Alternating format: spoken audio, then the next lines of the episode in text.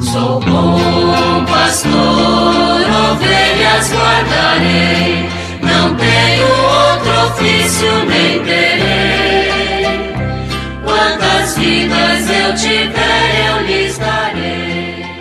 Muito bom dia, meus amados filhos e filhas, ouvintes de nossa querida Rádio Olinda. Nesta segunda-feira, 17 de abril, vamos dar continuidade ao nosso estudo do Catecismo da Igreja Católica. Nós estamos na quarta parte do Catecismo, cujo tema é a oração na vida cristã, e ainda no capítulo 2, a tradição da oração. Nós chegamos ao número 2688 que continua falando sobre os servidores da oração. Diz o texto: a catequese das crianças, dos jovens e adultos procura fazer com que a palavra de Deus seja meditada na oração pessoal, atualizada na oração litúrgica e interiorizada em todo o tempo a fim de produzir seu fruto numa vida nova. A catequese é também o momento em que a piedade popular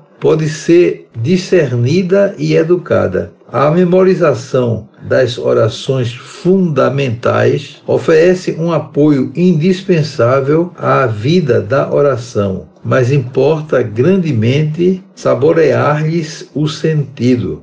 Os grupos de oração e mesmo as escolas de oração são hoje um dos sinais e molas da renovação da oração na igreja, contanto que se beba das fontes autênticas da oração cristã. O cuidado com a comunhão é sinal de verdadeira oração na igreja. O Espírito Santo dá a certos fiéis dons de sabedoria, de fé e discernimento em vista do bem comum que é a oração, direção espiritual. Aqueles e aquelas que têm esses dons são verdadeiros servidores da tradição viva da oração. Por isso, se a alma deseja avançar na perfeição, conforme o conselho de São João da Cruz, deve considerar bem em que mãos se entrega,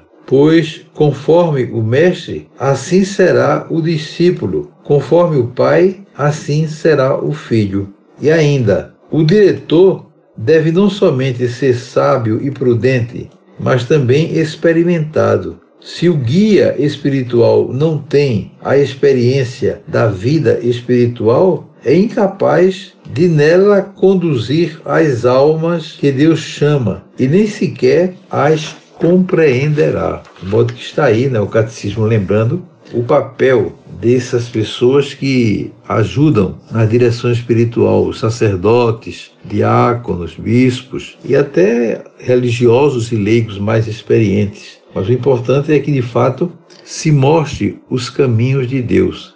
É muito necessário que na nossa vida nós tenhamos um diretor espiritual. Isso ajuda muito na nossa caminhada, para que nós possamos ter com quem conversar sobre as nossas dificuldades. É muito importante que na paróquia, por exemplo, o povo de Deus procure é, se aproximar do sacerdote ou dos sacerdotes, os religiosos que estão aí na, na sua paróquia, para conversar mais sobre Deus, trocar experiências da vivência do Evangelho e assim então poder aprofundar sua vida cristã. E mesmo leigos mais experientes, como, como pode fazer isso? Todos nós que despertamos para a fé, naturalmente, nós tomamos como exemplo os nossos pais, que sem dúvida nenhuma cumprem também um pouco esse papel de orientar, de guiar, isso também é o papel do padrinho, por ocasião do batismo, da crisma, né, que assumem uma missão bonita, importante, que é uma missão confiada pela igreja para que eles possam orientar os afilhados, ajudar os pais na educação cristã do afilhado. De modo que essa participação de pessoas mais experientes na nossa vida, isso é fundamental para que as pessoas possam caminhar mais facilmente, possam tirar dúvidas, superar alguma dificuldade e se fortalecer cada vez mais na fé. Esse é o grande projeto de Deus né,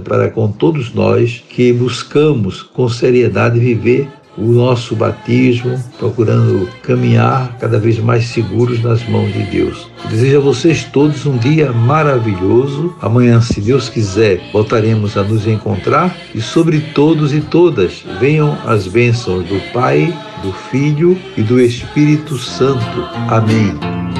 Sou bom pastor, ovelhas guardarei, não tenho outro ofício nem terei. Quantas vidas eu tiver